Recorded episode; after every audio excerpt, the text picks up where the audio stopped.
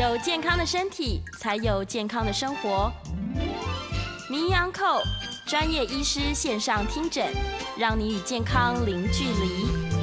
大家好，这边是九八新闻台，欢迎收听每周一到每周五早上十一点播出的名医安扣节目，我是今天的主持人米娜。我们今天的节目同样在 YouTube 同步有直播，欢迎听众朋友们在 News 九八的 YouTube 频道可以。留言询问相关的问题，在半点过后，同样也会接听大家的 call in 电话。我们的电话是零二八三六九三三九八零二八三六九三三九八。我们今天邀请到的来宾是来自台北医学大学附设医院乳房外科的杜世新教授。杜教授好。嗯，米娜，哎，各位听众大家好。是看到杜教授就知道，杜教授还跟我们讲很多就是乳房外科相关的这些知识。我们今天的主题是。都是迷思惹的祸，是的，是我们对于乳房外科真的有好多迷思哦。嗯，很多迷思，真的很多迷思。是大家最常问的，我自己也想问的，就是我觉得我自己的饮食生活都非常正常，家里也没有人得到乳癌哦。哎，可是为什么我得到乳癌了？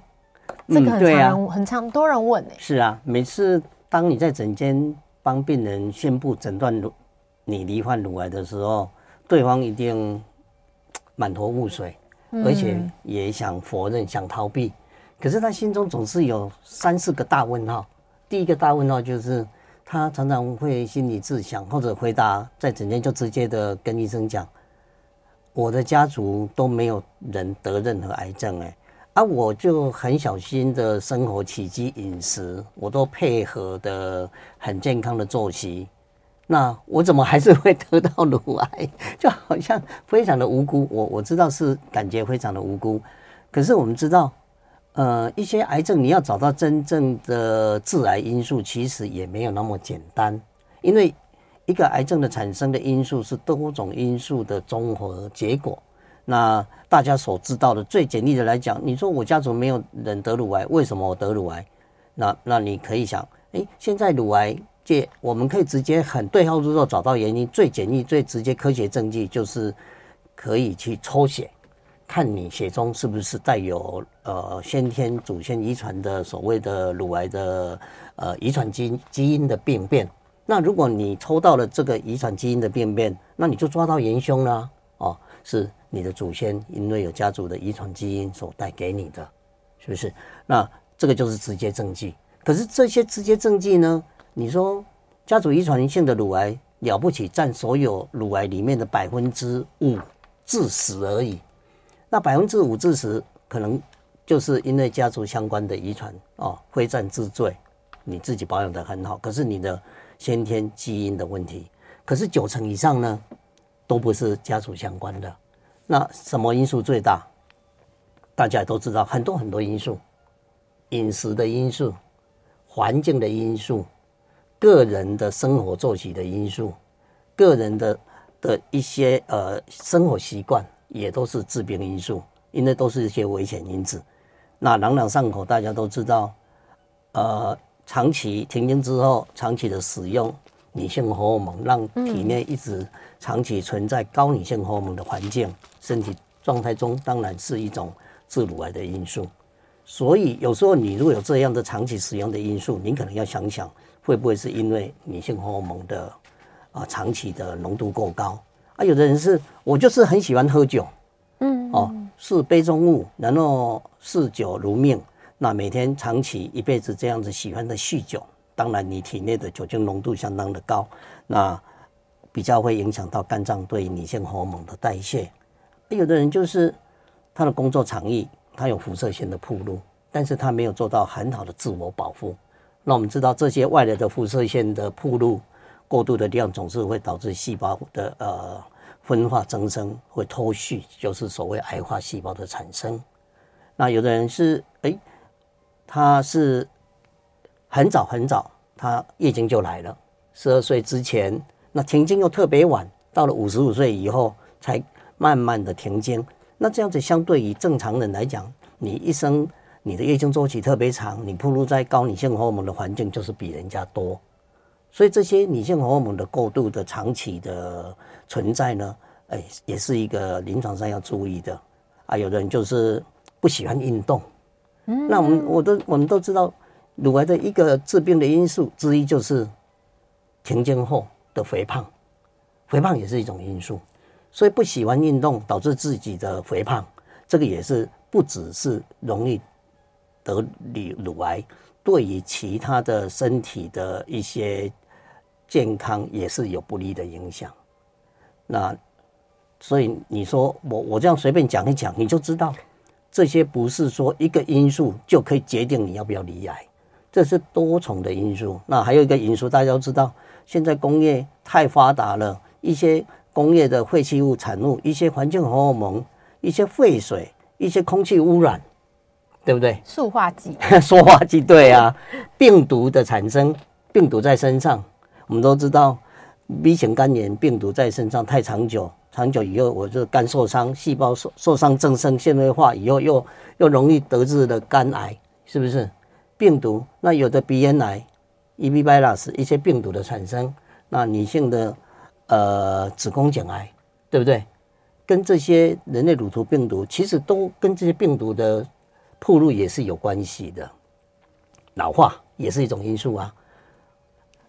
人老了就是真的，什么机能都会衰退，包括你细胞的管控，你的基因对于所有的癌化细胞的处理的调控，真的就是功能没有比较好了。所以环境的因素、老化的因素啊，病毒的铺路。一些生活习性，这这么多这么多，哦，我们不用看稿子，随便一想就这么多。那你说怎么样去帮你厘清？说，哎，你是什么因素得到癌症？我想，罹癌不是说大家都可以绝对避免，但是既然知道是危险因子，尽量尽量避免它。当然，你就降低风险。是因为现在得到癌症的人真的很多，就是我们都。不不，不管是自己的，或是你听到别人的，或是亲朋好友的，一定都会有人。我们之前参加活动，请周围没有人得癌症的人举手。哎，就真的，大家全部都身边有人得癌症，因为得到的几率真的是蛮高。尤其女性，乳癌又是女性的第一名。是啊，乳癌女性第一名，每年都是蝉联女性癌症的第一名了。今年又是啦。哇啊，每年都会有成长的固定的比例啦，对不对？今年又新生个案又比往年又多了四五百例出来啊。哇，真的很多。那你说知道？你说这不数字不好记，没关系，你就大致上的记。在美国的女性，八个人之中有一个人一生之中会罹患乳癌；在台湾，约略是十二位女性之中有一位会罹患乳癌。就是说，你办公室里面有一百位女性员工，你可能会看到其中有八位因为乳癌而去医院，而戴的因为化疗戴戴的发帽。那因为长期的要去检查、要去拿药等等的，那我以前我们听癌症都好像很不可思议，好像很很少，很很很难去看到有人罹癌。可是现在的环境，你会觉得好像不是不是以前那么稀奇的。就像以前我们在台湾看到 COVID-19，简直是稀有的不得了。可是现在你说你身边没得 COVID-19 的，你反而会觉得没有得到的比较奇怪，就是。我觉得这些这个是一个环境的因素，也是人类的工业化的进展、饮食因素。刚才又没有讲到最重要的饮食因素。对，大家都知道高热量细化饮食、高热量的代谢食物也是非常不利的。所以饮食因素其实扮演了非常非常重要的比例，对罹癌方面，尤其是乳癌。是，我们也常常听到有那个病友分享，就是比如说像情绪。心情的低落，嗯、比如说很常在一个比较就是高压的环境，然后心情受到影响，嗯、然后后来就发现，当然我们就像教授讲，这没有不一定是直接关系，因为因素很多嘛。所以，可是教授刚刚有讲到一个东西，我觉得哎、欸，有安慰到我，就是其实真的得的人很多，嗯，然后呃，现在总人数增加，相对的呢，其实年轻人呃或年长人也都增加了，嗯，所以我们其实会看到身边年轻的乳癌患者好像变多了，但其实。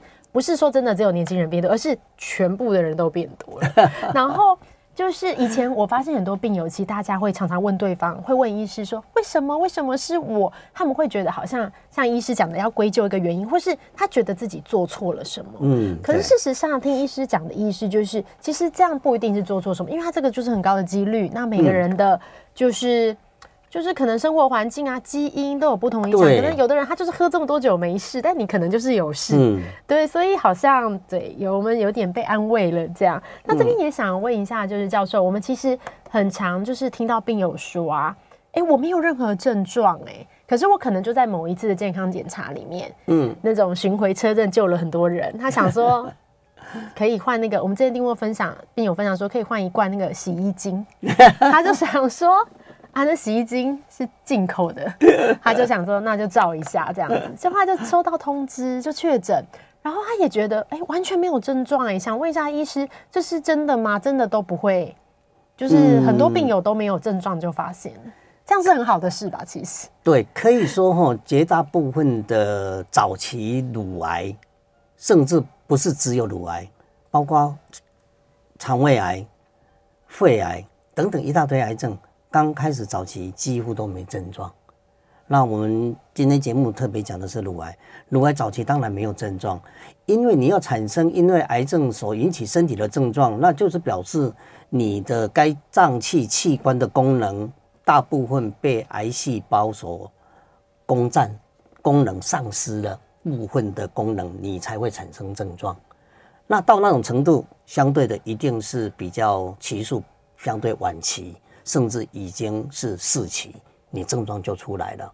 你说早期乳癌不会有任何症状啊？这句话大部分可以同意，但也不是绝对就百分之百没有任何症状。最简易的，你自己像米娜所讲的，你去做乳房筛筛检，意外发现癌症，那当然是没有症状，因为筛检所发生的癌症大部分是。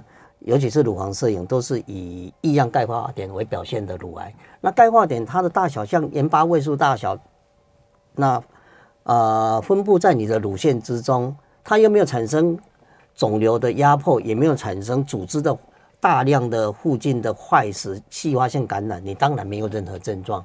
那等到什么时候有症状？你摸到了肿瘤已经一坨了，约略一两公分，那你的症状就是哎，我摸到肿瘤了。那当然，两公分以上就是二期乳癌啊，尤其是侵袭癌，是不是？所以等到你有症状，等到你皮肤都已经被癌细胞浸润，已经溃疡破皮，淋巴腺都已经转移了，你当然这时候你就自己就察觉到症状了。但是那时候已经都比较相对晚期。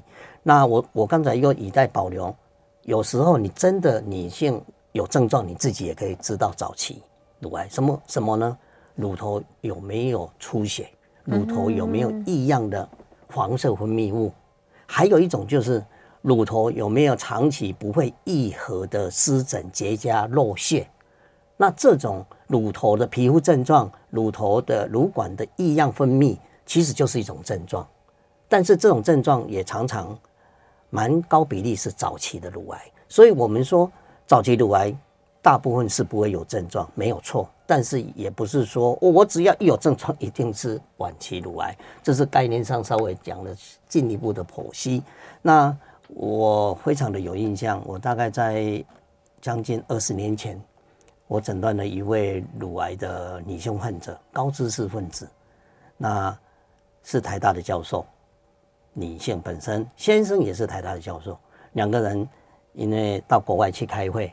到国际会议回来之后，夫妻一起下飞机，结果就在下飞机，要从飞机到地面的这个呃这个路途的的楼梯，他突然觉得哎呦痛了一下，跌倒了。那跌倒回到医院一检查，哎骨折了，嗯，那竟然骨折。可是那种骨折一检查看起来不大寻常，那因为骨折有时候是外力撞击嘛。但是后来我们一查，哦，他的骨折是病理性的骨折，是因为他的大腿骨因为癌细胞的骨头转移，导致他那边没办法受力，结构的改变，所以在下楼梯没办法支撑自己的身体，就这样子一痛，一就跌倒了。那后来我帮他检查乳房，果然有一个啊侵袭性乳癌的乳管癌的病灶，那跑去了骨头转移。那你说他，他难道没？他是高知识分子哎，可是他就是因为有症状而而诊断出来元凶，求出元凶，揪出来是乳癌。那这个就是所谓有症状了。所以你刚开始怎么可能有症状？你刚开始癌细胞在骨头里面的侵犯，它所占的面积只是十的一一一次方，呃。五六次方啊，甚至到癌细胞到十的八次方，只有零点一公分的大小，零点一公分的大小去占据到你的全全身的骨头，它怎么可能把你的功能呃取代掉？当然是不可能。这时候不会有症状。可是当它越来越大，它长到了一两公分，骨头的功能已经被被癌细胞呃影响到的时候，这个时候以骨头来讲，你就产生了没办法支撑你的力量；以肺部来讲，你就产生了。可能会是咳嗽，甚至呼吸困难，甚至呃热膜积水等。以肝脏来讲，它可能就产生了肝机能就开始没办法排毒，没办法解毒，然后肝机能就障碍。太严重一点，肝衰竭，那血中的胆红素就高起来了，对不对？啊，有的人是等到哎，乳癌已经跑去脑部了，它会呈现什么？常常会抱怨头晕头痛，那甚至。呃，脑压太高就会有一点恶心、呕吐感啊。有时候，尤其他有时候癌症所占的在脑部不同的触手，他的人为人格个性、计算能力、人格个性都会改变啊。像在他在呃额叶的话，他可能在一些计算能力或者是人为思考的改变。那如果他在语言中枢的转移，他可能就讲话变成讲话结结巴巴不清楚。啊，或者在小脑就平衡出问题，对不对？太大压迫到脑室，脑压太高就产生脑压上升的头痛、呕吐，这个时候就真的有症状。所以我们千万不要想说，我我有症状才是符合 癌症的诊断，这是绝对要不得的迷失。我觉得，如果你有这些迷失，你认为说我都没有症状，你怎么可以帮我诊断乳癌？这个就有一点太那个。那啊，我再讲一个实际的故事。我当时候，我我也在我自己的一些报章媒体上曾讲过这样的故事，有些听众都已经听过了。大概在二十年前，那时候我比起现在当然满头白发，那时候我满头黑发，很年轻。有一对夫妇，先生带着太太到我诊间，然后他说：“哎，听说生意很好，很多人来看你啊，我太太来。”给你检查检查看看他他有没有乳房的问题，因为太太一直说他觉得怪怪的。那我一看，哎，我一我一做的理学检查，一摸觉得不对，这个肿瘤并不是一般所谓的良性肿瘤的特色。你们知道，良性肿瘤可能比较软，比较界限清楚，比较有滑动感，同时跟周遭不会产生啊、界限呃连连在一起的所谓的硬块等等的。那我一摸，高度怀疑不大对。我后来做了超音波摄影，影像真的是高度怀疑。那当然进一步最重要的就是直接做切片取样，切片取样出来答案一翻两瞪眼。那一个礼拜之后回来，我跟先生跟夫妇当面跟他宣布说啊，太太真的是他自己的怀疑疑虑是对的，是乳癌确诊。他说确定吗？啊，对我有所怀疑的眼光。那看了一下我。可能我当时真的很年轻，他就跟我说：“开玩笑哦，我跟我太太枕边人四十岁的同床，我都不知道他得乳癌啊！我看你一次啊，再回来你就跟我说他得乳癌。”他说：“这这个我怎么可能接受？这这是不是笑话？但是这是实际的情形。”所以，我们自己如果是非专业的时候，一定要把自己的健康、把自己的余力、把自己觉得以前过去乳房所没有产生的任何现象，交由专业的医师来帮你做诊查，而不是自己认为说我可能就是怎么样。也千万不要鸵鸟，一直认为说我希望他没事。所以，其实很多女性身心中其实知道。不大对，但是他就是想要逃避，他想要期待奇迹出现，他想要说，我希望我看到他是不会有事的，那我也许我就赌他一把，我不希望我被诊断乳癌之后，我所面临的很系列的治疗，甚至要给人家用异样的眼光来来看待我。我想这些迷思，我们等一下会再详细讲下去。对啊，因为因为其实真的我们自己遇到很多的那些就是病友，然后他已经发现自己确诊，已经切片结果出来了，然后确诊自己已经得乳癌，然后再跟我们讨论就是在治疗方式的时候，有时候我们还常常会听到有女孩询问说：“哎，米娜，那你觉得我如果现在开始运动，我可以不要治疗吗？” 是，然后我们就想说，对，大家就是太紧张了，在那个情情况下，真的会 会很焦虑，就是是，而且我下面想要就是在第一段结束前，想要问一下，就是杜教授，其实我之前一直有听到你讲一个，就是十的八次方，大概才零点一公分，是没错，就是其实这个一般人不知道，就是癌细胞其实是很小的东西，对，然后它长长长长长长，它已经长到十的八次方了，其实肉眼都不一定对。看得到，所以需要很多年的时间，当然啦、啊。因为我们从文献上很清楚告诉我们，癌症的产生绝对不是昨天没有醒来摸到才出来。对，很多人都有这样的迷思。他说：“医生，我上个月我昨天都没有摸到，他他突然跑出来，而且长得很快。”对，这个是事实。那这事实怎么解释你的迷失呢？呃，很清楚的，一般而言，乳癌细胞它从一颗变两颗，叫做一个复制周期。对，两颗变四颗，一个复制周期，每个复制周期平均而言是三个月，三个月。那要达到十的八次方的复制周期，那就需要经过了二十次的复制，二十次乘以三个月，刚好是五年。五年，癌细胞从一颗完全看不到变成零点一公分，也许零点一公分，你影像也不能抓得到，除非它是钙化。那这时候平均而言是五年的光景，你也不知道。但是到了七八年就变成一公分了，所以一公分后，一公分超音波开始看到影像，开始抓到，所以我们才说这些癌症其实是早就在身上，只是它并不是一朝一夕。谢谢教授，我们这里先休息一下，我们广告过后要继续来听教授跟我们讲乳房外科知识，都是迷思惹的祸。我们等一下接听大家的 call in，call in 电话是零二八三六九三三九八零二八三六九三三九八。欢迎回到九八新闻台名医 Uncle 节目，我是今天的主持人米娜。欢迎就是 call in，我们接下来要开始接听大家的 call in 电话。我们的 call in 电话是零二八三六九三三九八零二八三六九三三九八。我们今天邀请到的是来自台北医学大学附设医院乳房外科杜世新教授，来跟我们讲的主题是都是迷思惹的祸。我们刚刚讲了蛮多，就是像是。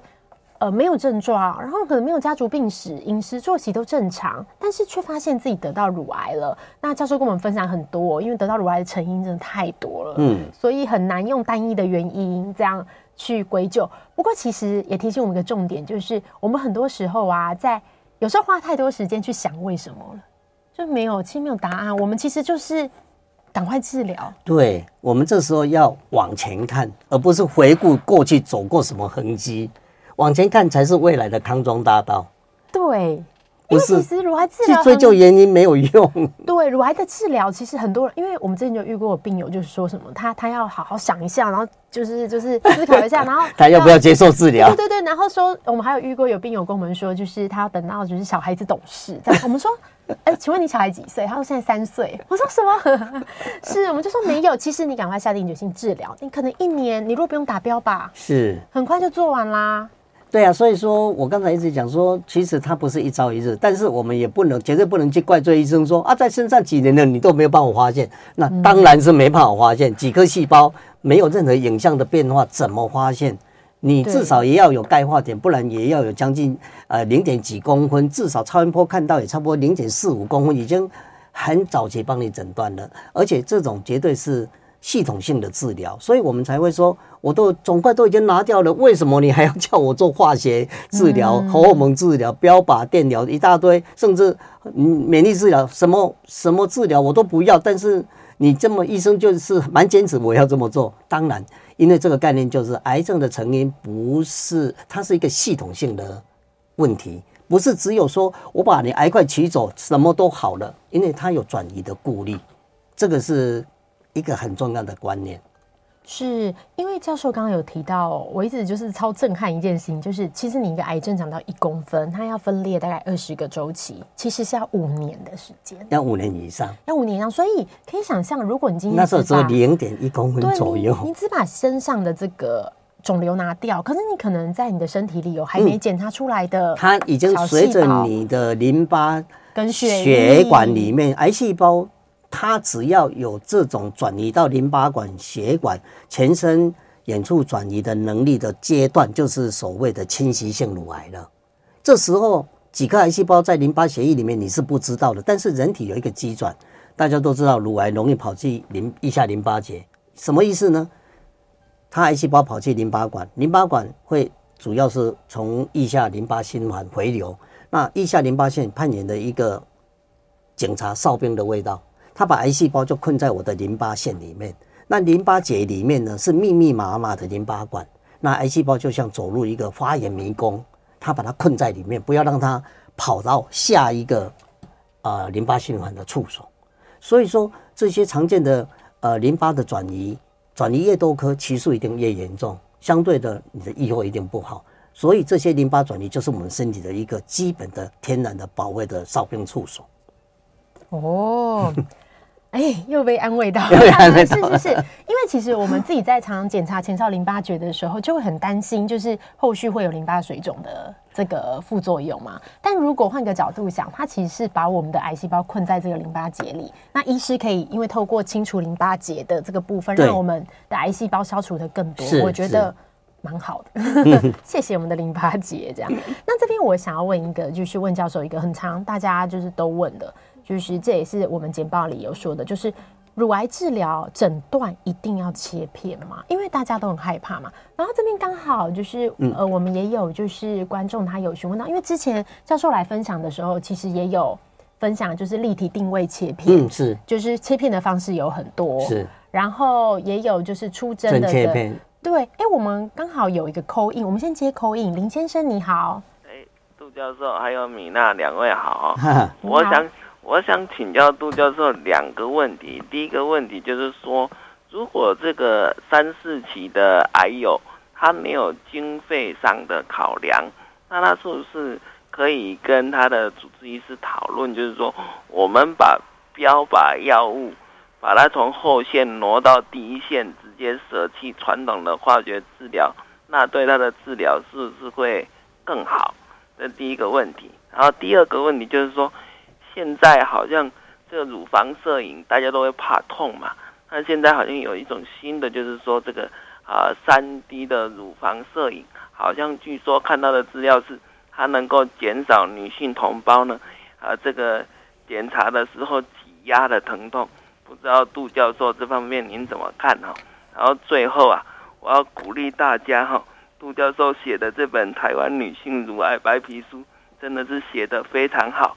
如果大家有需要，真的可以买回家看。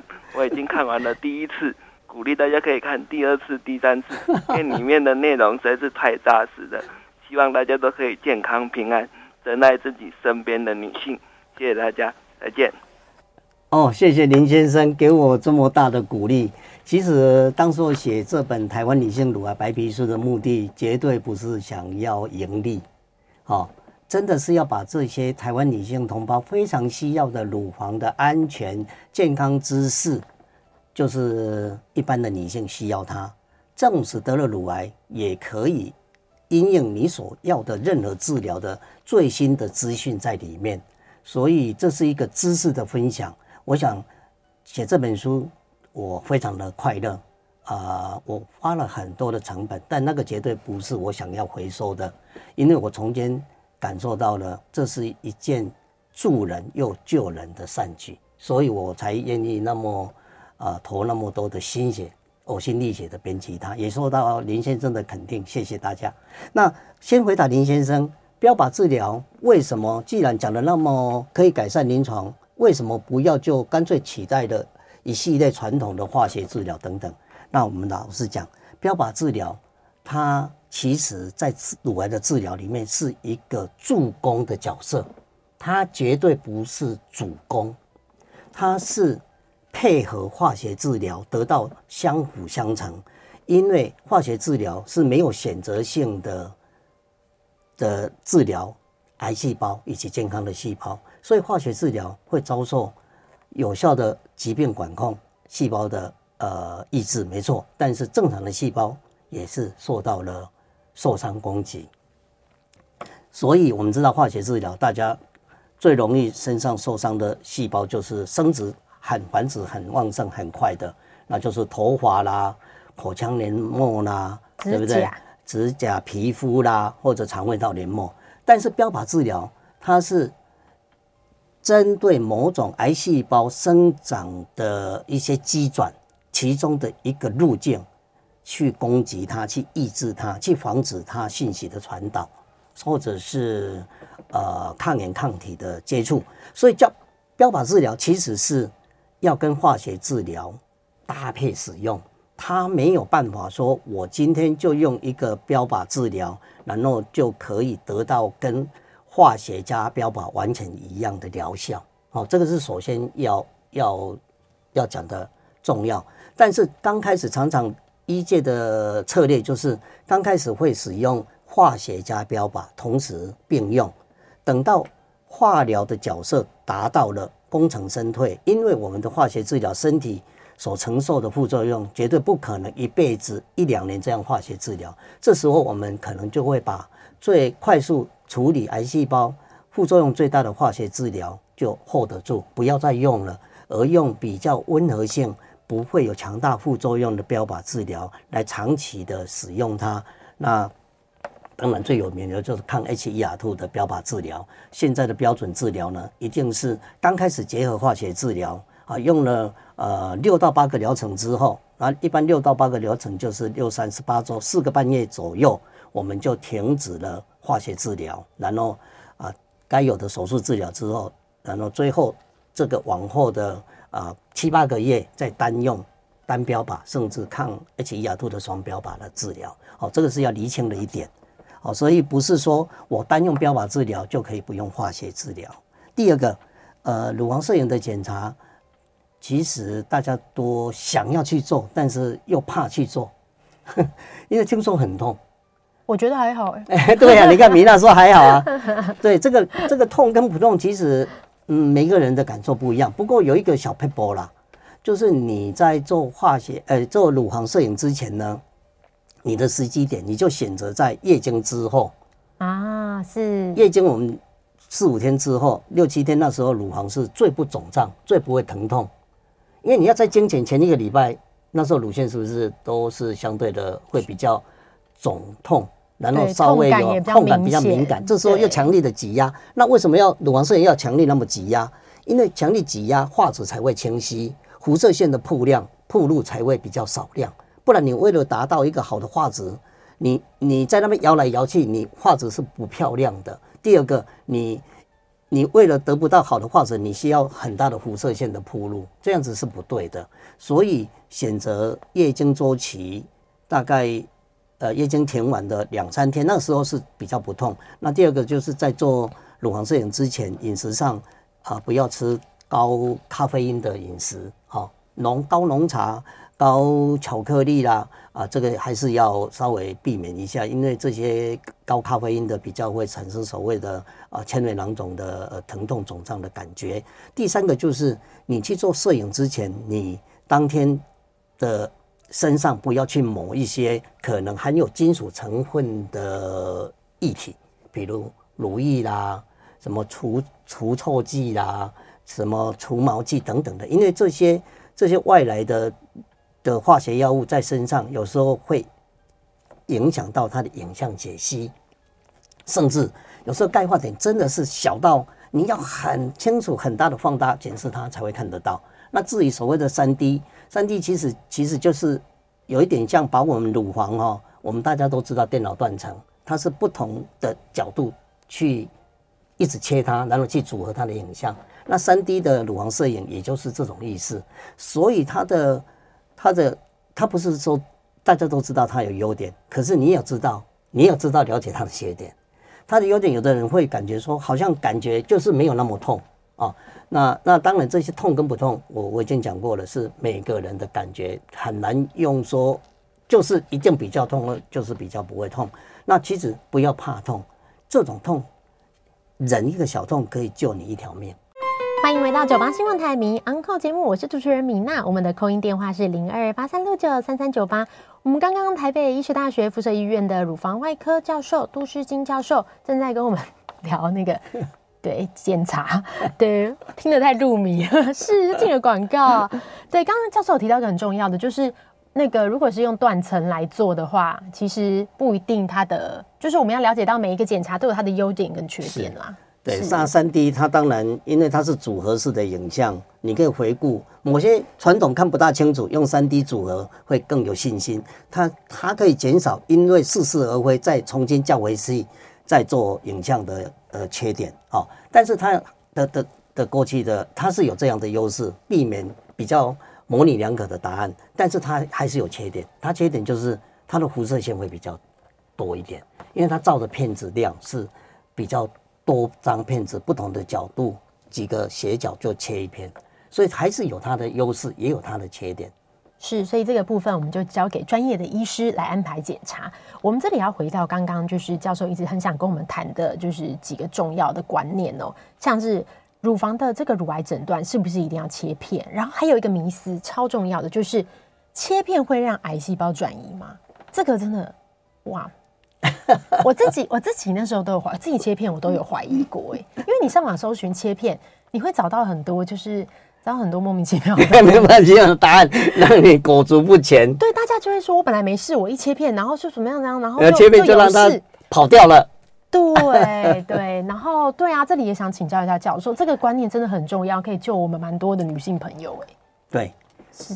那么其实呢，这个共同的迷失。也就是让大家裹足不前，不敢去面对肿瘤的标准化的取样流程。哎，其实是应该让大家真的要知道，切片当然最重要的不是细针细胞，就是粗针切片两种。那粗针切片，因为你管径中所谓的癌细胞会种植，是因为有些时候。因为你的管径把癌细胞穿破之后带到正常组织，然后让癌细胞在正常组织的管径上成长，甚至说因为这样而导致它增加啊远处转移、肺部转移的几率存不存在？从文献报告上偶尔会碰到说切片会导致癌细胞在管径生殖，有，不是绝对没有，但是非常非常非常少。每次碰到都是全世界的个案报告。真的不到，绝对不到百分之一。我我们也分析了很多世界上的文献有关这方面，最后的结果就是，那根本不是你的担心，根本不要担心。很很有美国很有名的乳医乳学医防医学中心，都是世界知名的，他们都发表相对的文献出来。这个绝对不是你要担心的的主题。但是我们不能跟你说绝对没有，有。案件，但是是少之又少。你不可能因为说有的人吃饭会呛到，我就不吃饭。你说吃饭绝对不会呛到吗？不可能。但是这个是一个必经的过程，因为没有经有切片的诊断，你不能宣布癌症的。所以在此呃，郑重的跟各位，我帮大家读了很多很多的呃乳癌的各大医学的文献出来。那是不用担心这个切片会导致癌细胞的种植，因为其实癌细胞离开它原先的生存环境，要在这个管径中存存啊存活下来，不是那么简单的，真的，它的它的周遭环境完全改变掉了，它不会活下来的，所以不用去担心，也没有文献，因为也也有做过真正很大型的医学的回顾。发觉，哎，其实某种癌症来讲，有切片跟没有切片，自然不接受切片，最后的的预后，切片并没有让你导致你预后的不良，所以这个迷思真的你可以很放心的不用去担心它。切片是必要的动作，而且是呃个法律根据，你不能因为说呃有人讲过有这样的想法，那是。不要去深植在你的心中跟脑海里面，而是真的接受医生该有的标准治疗。切片你放心的做。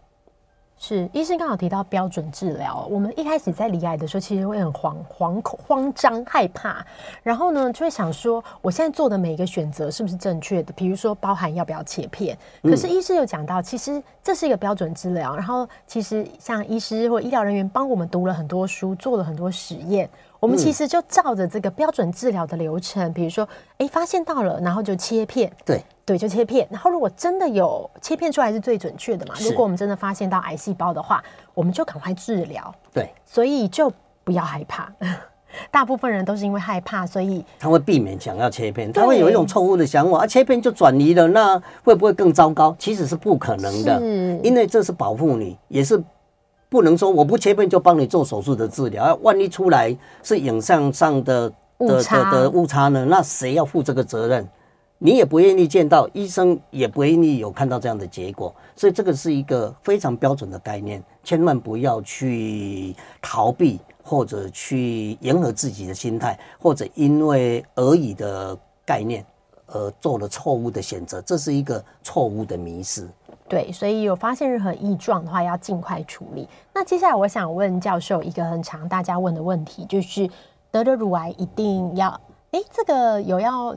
就是我我们要先回答，就是切除乳房的这个嘛，好，好，OK，我们等一下再把片子再很快速的、啊、可以看看那个片子，好对，OK，好，最后一个问题，最后一个问题是我们得了乳癌就一定要就是切除乳房吗？其实早期乳癌三分之二都可以保住你漂亮的乳房外形，就是所谓的乳房保留手术，三分之二的机会哦，所以不是得了乳癌等于宣布切除乳房。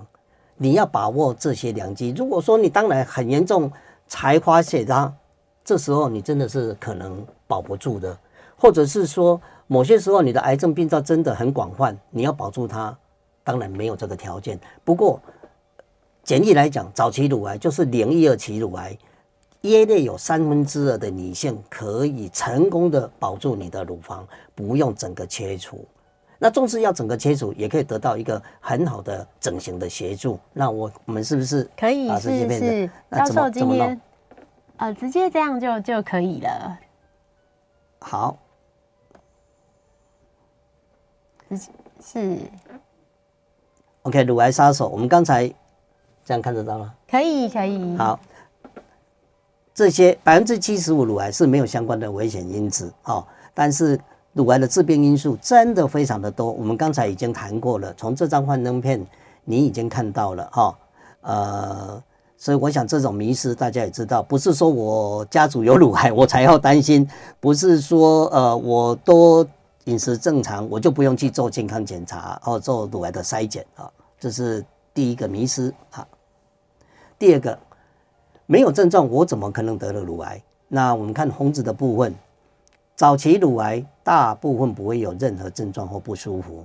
如果说等到已经有明显的乳房变形、淋巴结肿大、溃疡、橘皮变化，甚至跑去远处的骨头转移、肺部转移、肝脏转移、脑部转移，当然这个时候不是局部晚期，就是四期乳癌，症状就会非常的明显。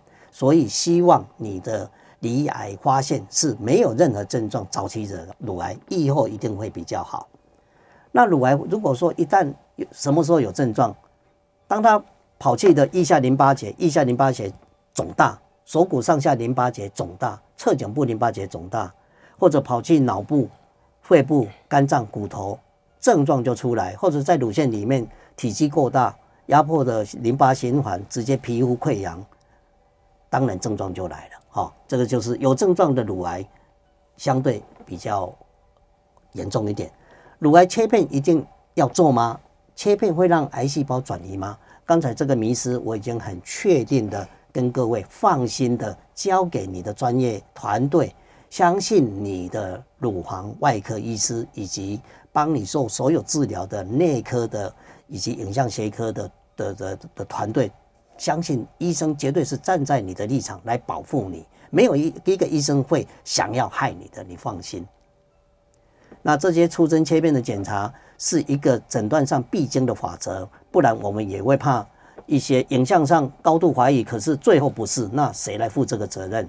那切片是必经的动作，这些切片的动作就是简易来讲，就是在超音波之下，甚至用啊真空微创取多一点，也是一种切片。切片的出来组织再做病理切片。得到一个华丽根基的。谢谢教授，谢谢教授的分享哦。我们今天今天时间有限，来不及就看完全部图片。那我们下一次可以继续来聊聊。没有问题，我想这些迷思还是很多。没错没错，我们再慢慢以后再聊。对，好的，那我们今天的节目就进行到这里，非常谢谢大家的收听，下次见，拜拜。